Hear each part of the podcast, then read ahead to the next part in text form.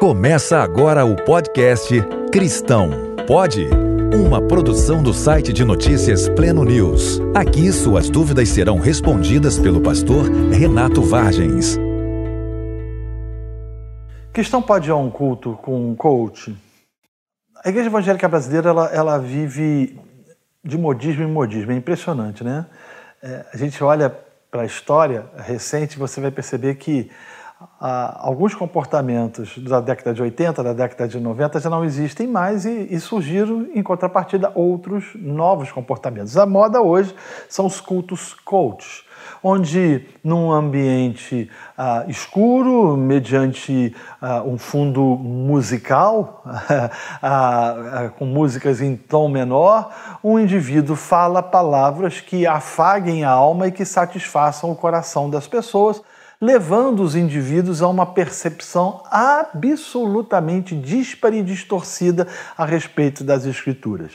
Eu entendo, uh, e não tenho problema, com os coaches que desenvolvem o seu trabalho motivacional fora da igreja. Eu entendo que profissionais podem ajudar outros na área esportiva, na área de saúde, na área do trabalho.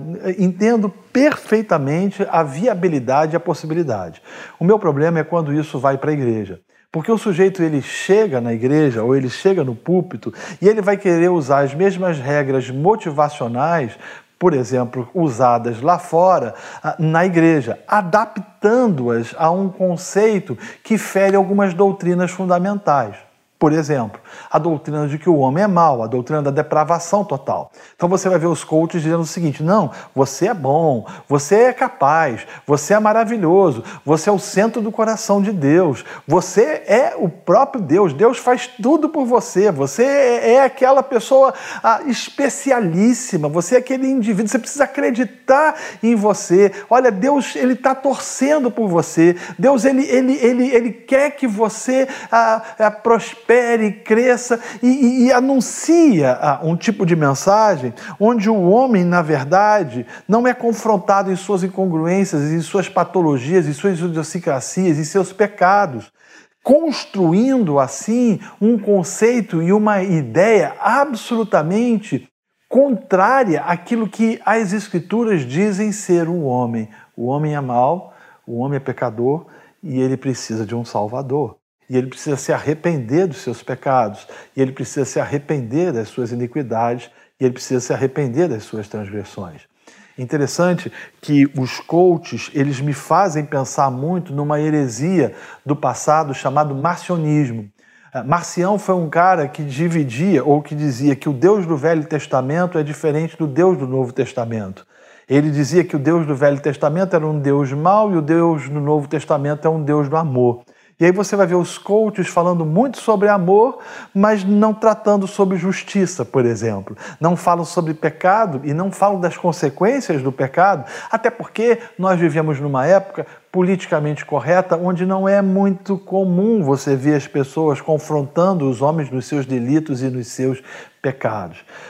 Os coaches encontram sucesso também porque o período que a gente está vivendo é um período onde há o culto ao corpo, ao prazer, onde o foco está no hedonismo, onde a filosofia renante, a farinha pouca, meu pirão primeiro, onde a expectativa que se tem, que se nutre no coração, é efetivamente a satisfação pessoal.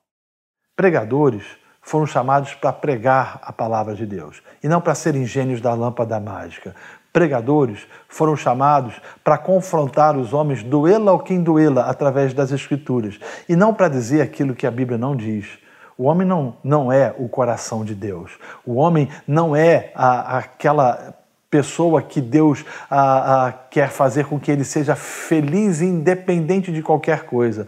O homem é pecador e ele precisa se arrepender dos seus pecados. E Cristo veio ao mundo para morrer na cruz do Calvário, a fim de que pecadores fossem salvos, se arrependessem de suas transgressões e passassem a viver em novidade de vida. Coaches falam de amor, mas não falam de justiça. Coaches desenvolvem a ideia de que nós não podemos julgar as pessoas.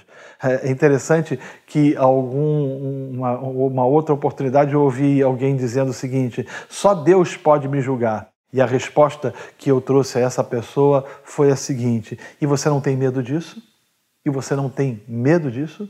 Não, Deus entende minhas lutas, minhas dificuldades, meus problemas. Ele entende, mas Ele quer que você se arrependa dos seus delitos e dos seus pecados. Cuidado com as palavras, com o fundo musical, cuidado com aquilo que afaga a alma, mas não te confronta e que não te leva à mudança de mente e à mudança de atitude. Você ouviu o podcast Cristão Pode? Uma produção do site Pleno News com participação do pastor Renato Vargens. Visite nosso site e redes sociais.